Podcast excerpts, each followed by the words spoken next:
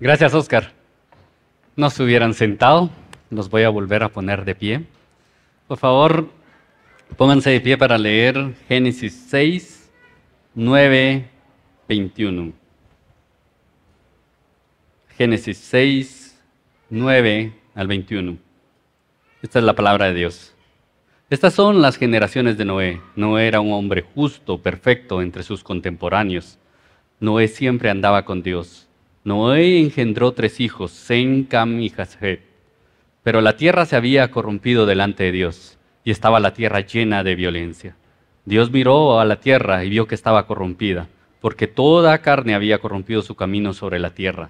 Entonces dijo a Noé, He decidido poner fin a toda carne, porque la tierra está llena de violencia por causa de ellos. Por eso voy a destruirlos junto con la tierra. Hazte un arca de madera de ciprés. Harás el arca con compartimientos y la cubrirás con brea por dentro y por fuera. De esta manera la harás de 300 codos la longitud del arca, de 50 codos su anchura y de 30 codos su altura. Le harás una ventana que terminará a un codo del techo y tendrás la puerta en su costado, y harás el arca de tres pisos. Entonces yo traeré el diluvio sobre la tierra para destruir toda carne en que hay alimento de vida debajo del cielo. Todo lo que hay en la tierra perecerá. Pero estableceré mi pacto contigo. Entrarás en el arca tú y, con, y contigo tus hijos, tu mujer y la mujer de tus hijos. Y todo ser viviente de toda carne meterás dos de cada especie en el arca para preservarlas la vida contigo. Macho y hembra serán, de las aves según su especie, de los animales según su especie, y todo reptil de la tierra según su especie. Dos de cada especie vendrán a ti para que les preserves la vida. Y tú toma para ti de todo alimento que se come y almacénalo, y será alimento para ti y para ellos. Así lo hizo Noé, conforme a todo lo que Dios le había mandado. Así lo hizo. Esta es la bendita palabra de Dios. Pueden sentarse.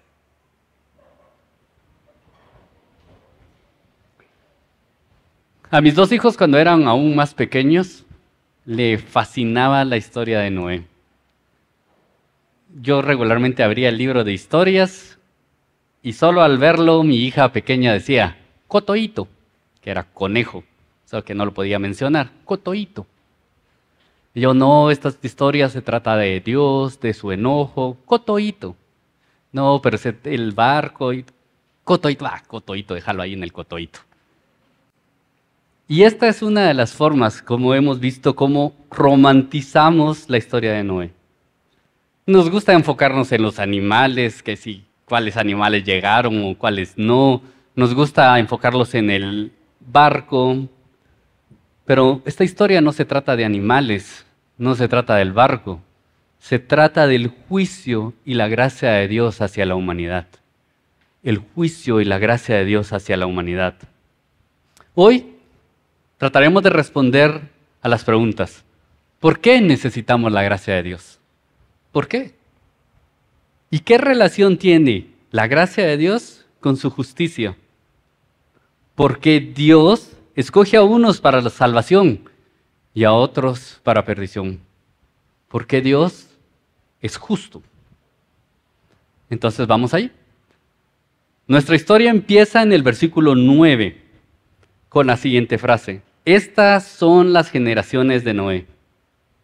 Cuando encontramos esta frase en el libro de Noé, de, Génesis, no quiere, este regularmente es un nuevo capítulo que se está mostrando en Génesis.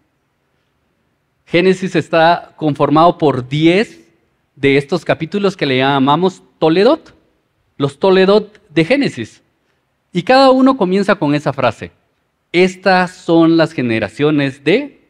Y entonces estamos mostrando un nuevo capítulo. Algunos comienzan la historia de Noé en el, capítulo 6 de Génesis, pero realmente empieza en este momento. Este es el Toledo de Noé. Con este inicio de una nueva, de un nuevo comienzo, la audiencia original se hubiera estado preguntando, ¿esta es la simiente que aplastará la cabeza de la serpiente? ¿Este es el hijo de Adán que logrará vencer el veneno del pecado? Este es el hijo de Adán que logrará vencer la maldad en el mundo. La promesa de Dios realizada justamente antes de la caída, después de la caída. Lo que los teólogos llaman el protoevangelio o un anticipo del evangelio. Génesis 3:15, pondré enemistad entre tú y la mujer y, la, y entre tu simiente y su simiente, y él te herirá en la cabeza y tú le herirás en el talón. Todos estaban, la audiencia original estaba pensando, ¿será esta? Estas son las generaciones, esta será la simiente, ¿será esta donde realmente veremos el pecado conquistado? Pero como sabemos, Noé no llega a ese estándar. Aunque se presenta como un hombre justo y perfecto, aún así no está infectado con el mismo cáncer que nosotros tenemos. Este cáncer que corroe todo lo bueno, este cáncer que se llama pecado. Y ese pecado causa maldad y violencia en la tierra. La estructura de hoy es la siguiente el juicio de Dios es inminente, la gracia es necesaria. El juicio de Dios es inminente, la gracia es necesaria. El segundo punto, el poder de Dios es suficiente, la gracia es eficaz. El tercer punto, la justicia de Dios es satisfecha, la gracia es otorgada. Vamos a ello. El juicio de Dios es inminente, la gracia es necesaria. En el capítulo 3 de Génesis nos encontramos con que el pecado entró al mundo. Y tan solo en tres capítulos más, la tierra está totalmente sin rumbo, llena de maldad, llena de violencia. Hace tan solo dos capítulos que sucedió el primer asesinato. Caín violenta la imagen de Dios se hace juez y asesina a su hermano Abel. Y ahora vemos cómo la degradación del hombre ha ido de en aumento en aumento. Ya no hay paz en la tierra, hay solo violencia. La tierra ya no es el lugar bueno que Dios había creado, ya no es el lugar donde hay un shalom completo, un shalom que llena toda la tierra. La tierra ya no es eso. La tierra ahora está desolada por la maldad y llena de violencia. Versículo 11 y 12. Pero la tierra se había corrompido delante de Dios y estaba la tierra llena de violencia. Dios miró a la tierra y vio que estaba corrompida, porque toda carne había corrompido su camino sobre la tierra. El hombre separado de Dios tiene un camino de corrupción. La palabra de Dios nos dice que toda buena dádiva y todo don perfecto proviene de Dios, del Padre de las Luces. Por lo tanto, el hombre, al alejarse de Dios, se aleja de todo lo bueno, se aleja de toda buena dádiva y por lo tanto no tiene otra forma de encontrarle identidad y sentido a su vida sino entregarse a los deseos de su corazón. El hombre reduce todo a los deseos de su propia humanidad. El pecado reduce nuestra conciencia y nuestro campo de preocupación a tan solo nuestros deseos, nuestra necesidad, nuestros sentimientos. ¿Soy yo en el centro? ¿Yo soy quien tiene el control? ¿Soy yo quien escribe mis propias reglas? ¿Y saben qué? Esto produce muerte. Romanos 1 nos dice eso. Cuando nos entrega Dios a los deseos de nuestro corazón, caemos en el espiral de degradación. Así que ojo cuando ustedes le digan, ojalá que Dios conceda los deseos de tu corazón. No sé qué le están... Eh, no sé qué les están diciendo a ellos. El pecado es eso, destrucción, es muerte. Pensémoslo de esta manera. Si alguien dice, ¿saben qué? A mí realmente eso de la ley de la gravedad no me convence. Yo me voy a tirar de un barranco y van a ver que la ley de gravedad no existe. Primero estaría violando un gran mandamiento. No te tires de un barranco. Pero aunque él se tire del barranco creyendo 100% que la ley de la gravedad no existe, ¿qué va a suceder? Va a morir. va a haber muerte y destrucción. Aunque en medio, aunque en el aire flotando, Él está diciendo, no existe, no existe, yo sé que no existe, yo sé que no existe.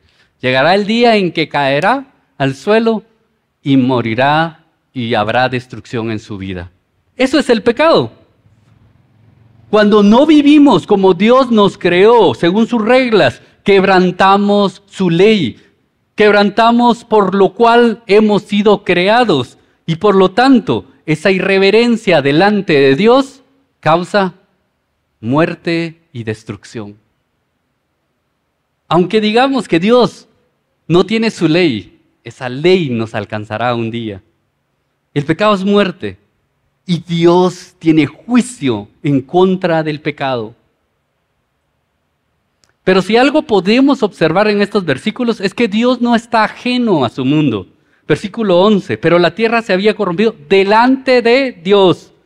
Versículo 12, Dios miró a la tierra y vio que estaba corrompida. Muchas personas piensan que Dios creó a su mundo, le dio cuerda y lo dejó a su suerte. Pero Dios no hizo el mundo y lo dejó a su suerte. Dios no simplemente creó las leyes naturales y las dejó correr. Dios sostiene, mantiene, cuida a su mundo con su mano poderosa. Dios es soberano de su mundo y Dios observa y ve la maldad de este mundo. Aún esos abusos que se cometen a puerta cerrada en la oscuridad de la noche, donde nadie puede verlo. Aún esos abusos donde se cometen a menores, donde nadie puede ver. Dios observa y Dios juzgará la maldad. Dios no puede tolerar la corrupción. Dios no puede tolerar el pecado. Y Dios decide juzgar el pecado. Versículo 17. Entonces yo traeré un diluvio sobre la tierra para destruir toda carne que hay aliento de vida debajo del cielo. Todo lo que hay en la tierra perecerá. Esta es la doctrina del juicio de Dios. Pero lamentablemente la doctrina del juicio de Dios hoy en día en las iglesias se siente como esa doctrina que debemos de esconder. Se siente como cuando vienen visitas, recibe la llamada de la garita, mire, viene del señor tal, mucha, vienen visitas, arreglemos la casa. nadie nos ha pasado aquí, va. ¿Qué hacemos? Metemos todo encima del closet, en un cuarto que nadie ve, medio nos peinamos y salimos con nuestra mejor sonrisa. Así parece que las iglesias tratan la doctrina del juicio de Dios. Pero el juicio de Dios en ninguna manera debería de esconderse. Todo lo que Dios es, todo su carácter, todos sus atributos son buenos para nosotros. Ningún atributo de Dios debería esconderse, disminuirse o minimizarse todos sus atributos deberíamos estudiarnos y gozarnos en ello. Todo lo que Dios es es bueno para nosotros. Entonces estudiemos. ¿Qué se trata esto? ¿Por qué necesitamos que Dios haga juicio en contra de la maldad? Por dos puntos. Hay muchos más, pero veamos dos puntos. Porque Dios es absolutamente justo. Si creemos que Dios es completamente y absolutamente justo, por lo tanto tenemos que creer que Dios detesta intensamente toda la injusticia, no solo alguna. Si creemos en un Dios santo y que en, Él no hay variación alguna, entonces tenemos que creer que Él odia toda clase de pecado. No solo algún pecado que esté por ahí, toda clase de pecado. Nos sorprende en esta historia la forma radical que Dios utiliza para erradicar, erradicar toda la población humana por medio de un diluvio. Pero realmente deberíamos de sorprendernos que Él no lo haya hecho ahora, en este momento. Como pecadores solemos tener una perspectiva muy liviana acerca de nuestro pecado. No obstante, todo pecado es digno de muerte. Subestimamos la misericordia de Dios como si la mereciéramos. Sin embargo, nos quejamos de la justicia de Dios cuando Dios la, realiza. De alguna manera creemos que Dios es injusto cuando Él hace juicio en contra de pecadores. Si Dios en este momento quitara su mano de misericordia sobre nosotros, todos aquí caeríamos directo al infierno. Si Dios no lo ha hecho es porque Él no se complace en la destrucción del malo. Pero faltas en contra de nosotros no le hacen falta. J.A. Parker lo dice de esta manera. La idea moderna de que el juez tiene que ser frío y desapasionado no tiene cabida en la, en la Biblia. El juez bíblico tiene que amar la justicia y el juego limpio y tiene que detestar todo lo que sea maltrato del hombre por el hombre. Un juez injusto que no tiene interés en asegurarse que el bien triunfe sobre el mal constituye sobre las normas bíblicas una monstruosidad. La Biblia no, no nos deja con duda de que Dios ama la justicia y odia la iniquidad y que el ideal del juez totalmente identificado con todo lo bueno y justo se cumple perfectamente en él. ¿Por qué necesitamos el juicio de Dios? Porque Él es absolutamente justo. Número dos, ¿por qué necesitamos el juicio de Dios? Porque Dios es absolutamente confiable. Toda la justicia de Dios está íntimamente legada con su confiabilidad. Dios es confiable, podemos confiar en Él porque Él es justo. ¿Cómo podríamos confiar en un Dios arbitrario? Un Dios que no detesta lo malo. ¿Cómo podríamos confiar en un Dios que no ejecuta su justicia? No sería un Dios confiable para nosotros. Isaías 61.8 dice, porque yo el Señor amo la justicia, odio el robo de los holocaustos, por tanto les daré su recompensa fielmente y haré con ellos un pacto eterno. Toda nuestra fe se desvanece, no tiene sentido si Dios no es justo. No hay bases sólidas si Dios no es justo si Él no castiga la maldad, si su amor es un amor complaciente, que no sabe distinguir en qué, es lo bueno y lo malo, entonces no deberíamos de adorarlo. Un Dios omnipotente, pero injusto, sería un monstruo.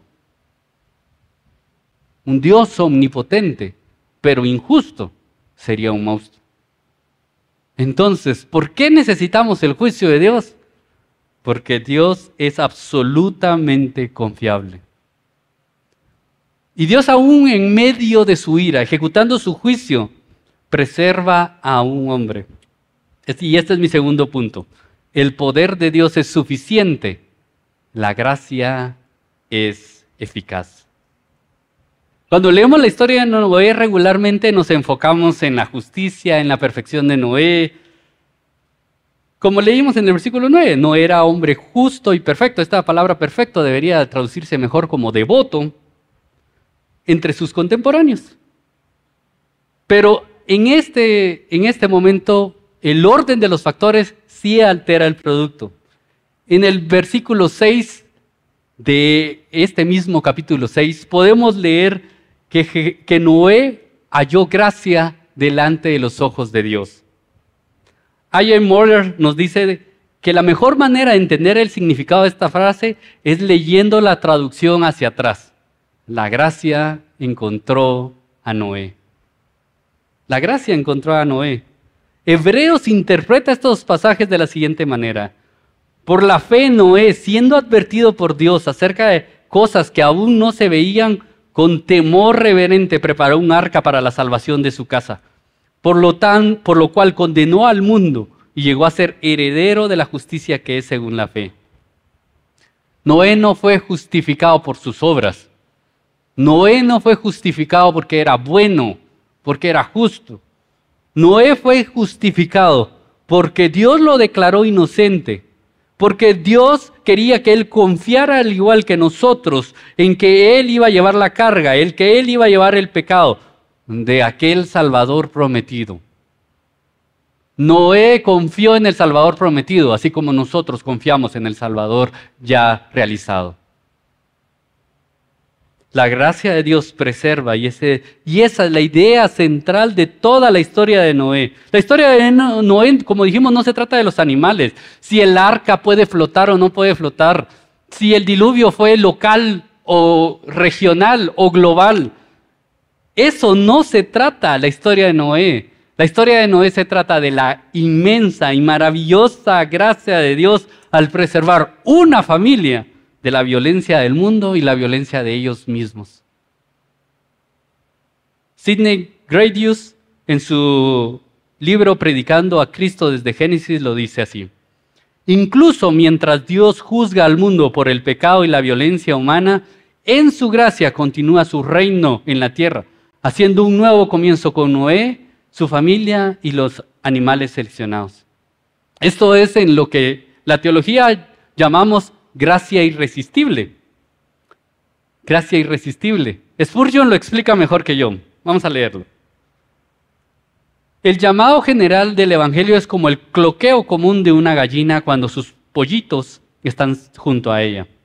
Pero si hay un peligro inminente, ella hace un sonido peculiar, bastante diferente al de siempre, y los pollitos vienen corriendo lo más rápido posible y se esconden bajo sus alas para estar seguros. Este es el llamado que queremos, el llamado especial y eficaz de Dios para los suyos. Este llamado asegura siempre la salvación. Y Spurgeon sigue diciendo, eso quiere decir que no hay un malo que no sea alcanzado por Dios. Escuchen, dificultad no es una palabra que se encuentre en el diccionario del cielo. Nada es imposible para Dios. Aún el depravado, grosero, cuya boca está llena de profanidad, cuyo corazón es todo un infierno y su vida como las llamas hediondas del abismo sin fin. Si el Señor lo mira y mueve su brazo de gracia irresistible, un hombre así alabará a Dios y bendecirá su nombre y vivirá para honrarla. Gracia irresistible. Pero tendemos a confundir estos dos términos, justicia y gracia. Le atribuimos injusticia a Dios por no salvar a todos. Pero R.C. Sproul, en una explicación magistral de esto, nos cuenta la siguiente historia. Él estaba dando clases y un alumno no había entregado una de las tareas a tiempo. Y llega, por favor, Sproul, ayúdame. Necesito entregar esta tarea. Y Sproul le dice, está bien, entrégala la siguiente semana. Y lo entregó la siguiente semana y no fue afectada su nota. Luego, como es de costumbre, cuando alguien le da la mano, toma el pie. Siguió entregando las tareas tarde siempre, hasta que Sproul se cansó y dice, la última tarea llegó y él le dice, tiene cero. A lo que el joven dice, eso no es justo. Sproul le dice, no es justo. Justo es que tú tengas cero en todas las demás tareas. Lo que tuviste en la primera tarea y en las demás fue gracia. Justo es que hoy tengas cero. Tú nunca has tenido injusticia, tú solo has tenido gracia. Y el cero de hoy es justicia. Eso es. Dios no es injusto al no salvar a todos. Dios llama, escoge por gracia a todos los que quiere Él que reciban justicia delante de Él. Dios nunca hace injusticia. El poder de Dios es suficiente, la gracia es eficaz. Entonces Dios salva a Noé y preserva su vida. Versículo 18. Pero estableceré mi pacto contigo. Entrarás en el arca tú, contigo, tus hijos, tu mujer y la mujer de tus hijos. Pero aunque Noé se salva del diluvio, Parece, y aunque parece que este es un nuevo comienzo, pero realmente no es un regreso al, Adán, al Edén. Aunque Dios salva la vida de Noé, no salva su alma, no cambia su corazón. La faz de la tierra puede estar menos lleno de maldad, pero el corazón del hombre permanece tan lleno de maldad como siempre. Se necesitaba un salvador mejor.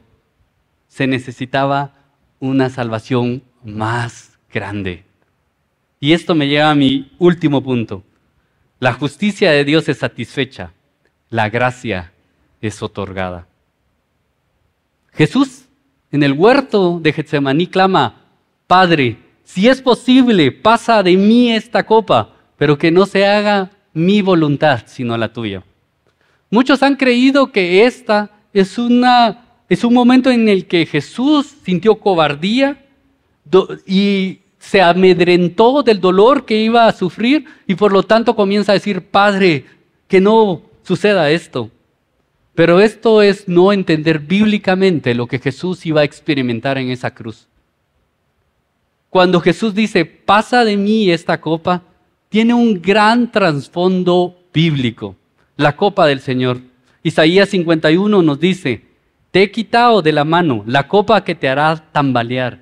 De esta copa que es el cáliz de mi furia, jamás volverás a beber. La pondré en manos de los que te atormentan, de los que te dijeron, tiéndete en el suelo para que pasemos sobre ti, y te echaste boca abajo sobre el suelo para que te pisoteara todo el mundo.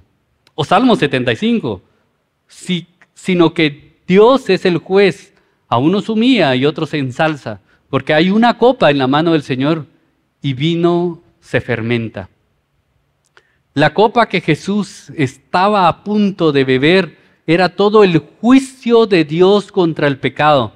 Jesús debería cargar toda el, todo el pecado de nuestra humanidad, todos los asesinatos, corrupciones, inmoralidades, todos los robos, todas las mentiras, todos los que estamos aquí, los que han creído en Cristo, fue depositado en su cuerpo, en la cruz del Calvario. Cristo sufrió todo el juicio que nosotros deberíamos de haber sufrido. Sugel Michelin lo dice de esta manera. Si Cristo no hubiera tomado esa copa de la ira hasta la última gota, el cielo se habría quedado vacío y el infierno repleto. No habría salvación para nadie, porque todos habríamos tenido que enfrentar el justo castigo de Dios por cada uno de nuestros pecados. Por eso debemos estar eternamente agradecidos por el final de esta oración. Pero no sea lo que yo quiero, sino lo que tú quieres. En el Getsemaní, la voluntad humana de Jesús quedó perfectamente alineada con la voluntad de Dios. En última instancia, la salvación de Dios no es salvación de nuestro pecado. En última instancia, la salvación no es del infierno. En última instancia, la salvación que Dios nos brinda es de sí mismo. De todo su justo juicio en contra de nosotros por nuestros pecados. En última instancia, Dios nos salva de nosotros, de Él mismo.